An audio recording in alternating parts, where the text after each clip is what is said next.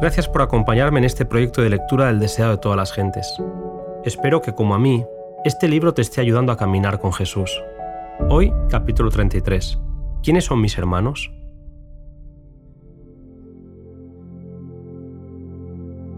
Los hijos de José distaban mucho de tener simpatía por Jesús en su obra. Los informes que les llegaban acerca de su vida y labor los llenaba de asombro y preocupación. Habían oído de las tensiones entre los fariseos y Jesús, a los que había denunciado junto a los escribas. Sabían que lo habían acusado de echar demonios por el poder de Satanás, y eran conocedores del tumulto creado por sus palabras, lo cual había creado en ellos no solamente alarma, sino también indignación. Llegaron a la conclusión de que se le debía persuadir y obligar a dejar de trabajar por lo que le pidieron a María, que se uniera a ellos para convencerle de ser más prudente. Cuando los fariseos acusaron a Jesús de echar fuera demonios por el príncipe de los demonios, Jesús les dijo que, al atribuir la obra del Espíritu Santo a Satanás, se estaban separando de la fuente de bendición. Cualquiera que sea el pecado, si el alma se arrepiente y cree, la culpa queda lavada en la sangre de Cristo. Pero el que rechaza la obra del Espíritu Santo se coloca donde el arrepentimiento y la fe no pueden alcanzarle.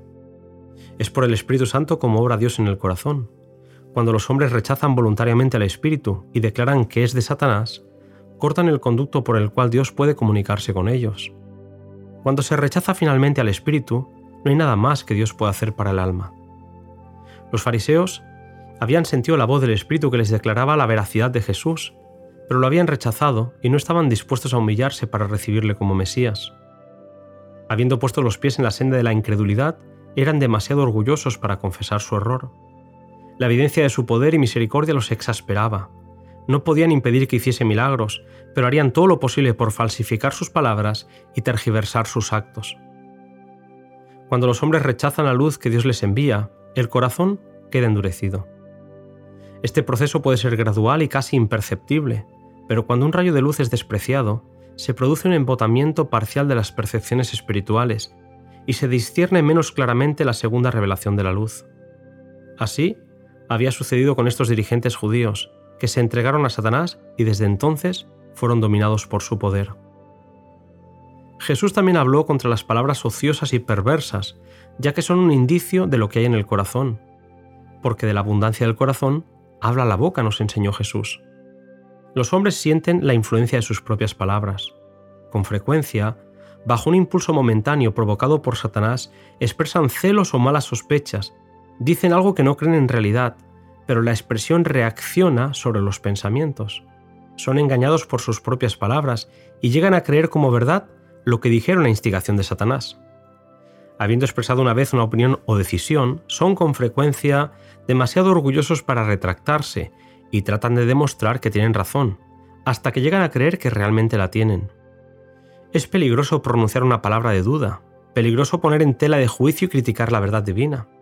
La costumbre de hacer críticas descuidadas e irreverentes reacciona sobre el carácter y fomenta la irreverencia e incredulidad. Más de un hombre que seguía esta costumbre ha proseguido inconsciente del peligro hasta que estuvo dispuesto a criticar y rechazar la obra del Espíritu Santo. Jesús dijo, Toda palabra ociosa que hablaren los hombres, de ella darán cuenta en el día del juicio, porque por tus palabras serás justificado y por tus palabras serás condenado. Jesús además dijo, cuando el espíritu inmundo ha salido del hombre, anda por lugares secos, buscando reposo y no lo encuentra. Entonces dice, me volveré a mi casa de donde salí, y cuando viene la halla desocupada, barrida y adornada. Entonces va y toma consigo otros siete espíritus peores que él, y entrados moran allí. Elena White comenta esta ilustración de Jesús con las siguientes palabras. Cuando el alma se entrega a Cristo, un nuevo poder se posesiona del nuevo corazón se realiza un cambio que ningún hombre puede realizar por su cuenta. Es una obra sobrenatural que introduce un elemento sobrenatural en la naturaleza humana. El alma que se entrega a Cristo llega a ser una fortaleza suya, que Él sostiene en un mundo de rebelión. Pero es por eso que a menos que nos entreguemos al dominio de Cristo, seremos dominados por el maligno. Debemos estar inevitablemente bajo el dominio del uno o del otro, de los dos grandes poderes que están contendiendo por la supremacía del mundo. No es necesario que elijamos deliberadamente el servicio del reino de las tinieblas para pasar bajo su dominio. Basta que descuidemos de aliarnos con el reino de la luz. Si no cooperamos con los agentes celestiales, Satanás se posesionará de nuestro corazón y hará de él su morada. La única defensa contra el mal consiste en que Cristo more en el corazón por la fe en su justicia. A menos que estemos vitalmente relacionados con Dios, no podremos resistir los efectos profanos del amor propio, de la complacencia propia y de la tentación a pecar. Podemos dejar muchas malas costumbres y momentáneamente separarnos de Satanás, pero sin una relación vital con Dios por nuestra entrega a Él momento tras momento seremos vencidos. Sin un conocimiento personal de Cristo y una continua comunión, estamos a la merced del enemigo y al fin haremos lo que nos ordene. La manifestación más común del pecado contra el Espíritu Santo consiste en despreciar persistentemente la invitación del cielo a arrepentirse. Cada paso dado hacia el rechazamiento de Cristo es un paso hacia el rechazamiento de la salvación y hacia el pecado contra el Espíritu Santo. Mientras Jesús estaba todavía enseñando a la gente, sus discípulos trajeron la noticia de que su madre y sus hermanos estaban afuera y deseaban verle. ¿Quién es mi madre y quiénes son mis hermanos? preguntó el maestro, a la vez que declaraba que todos los que hacen la voluntad de su Padre son sus hermanos y su madre. Jesús nos enseña que todos los que queramos recibirle por la fe estaremos unidos con Él por un vínculo más íntimo que el del parentesco humano. Jesús no recibió el apoyo de sus parientes terrenales, su incredulidad echó una sombra sobre la vida terrenal de Jesús. El Hijo de Dios sentía agudamente la enemistad encendida en el corazón humano contra el Evangelio, y le resultaba muy dolorosa en su familia porque su propio corazón estaba lleno de bondad y amor, y apreciaba la tierna consideración en las relaciones familiares. Le pedían que renunciara a su misión divina porque le juzgaban desde un punto de vista meramente humano. Con su medida corta no podían sondear la misión que había venido a cumplir y por lo tanto no podían simpatizar con él en sus pruebas. Le veían con frecuencia lleno de pesar, pero en vez de consolarle, el espíritu que manifestaban y las palabras que pronunciaban no hacían sino herir su corazón. Desde sus limitaciones pensaban que podían enseñar a aquel que comprendía toda la verdad y todos los misterios. Condenaban libremente lo que no podían comprender. Aunque a Jesús le gustaba pasar tiempo en casa de Lázaro, Marta y María, la realidad es que no había en la tierra nadie que pudiese comprender su misión divina ni conocer la carga que llevaba en favor de la humanidad.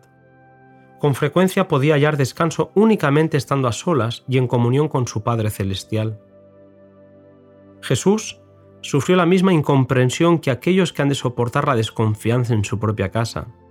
Pueden hallar descanso en Él porque Jesús soportó lo mismo, él se compadece de ellos y los invita a encontrar alivio en la relación con el Padre, que los recibe como miembros de la familia celestial. Jesús, como pariente nuestro, nos redime de la pérdida del pecado. Él es más cercano que el Padre, la Madre, el hermano, el amigo o el amante.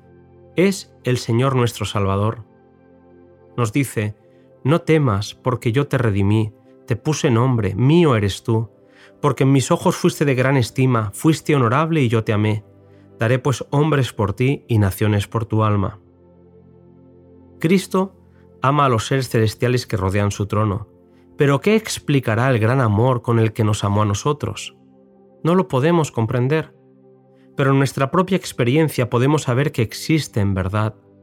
Y si sostenemos un vínculo de parentesco con Él, con qué ternura debemos considerar a los que son hermanos y hermanas de nuestro Señor. ¿No debiéramos estar listos para reconocer los derechos de nuestra relación divina? Adoptados en la familia de Dios, ¿no honraremos a nuestro Padre y a nuestra familia? Hasta aquí, querido amigo, el resumen de este bonito capítulo. Nos volvemos a encontrar en el próximo audio que lleva por título La invitación.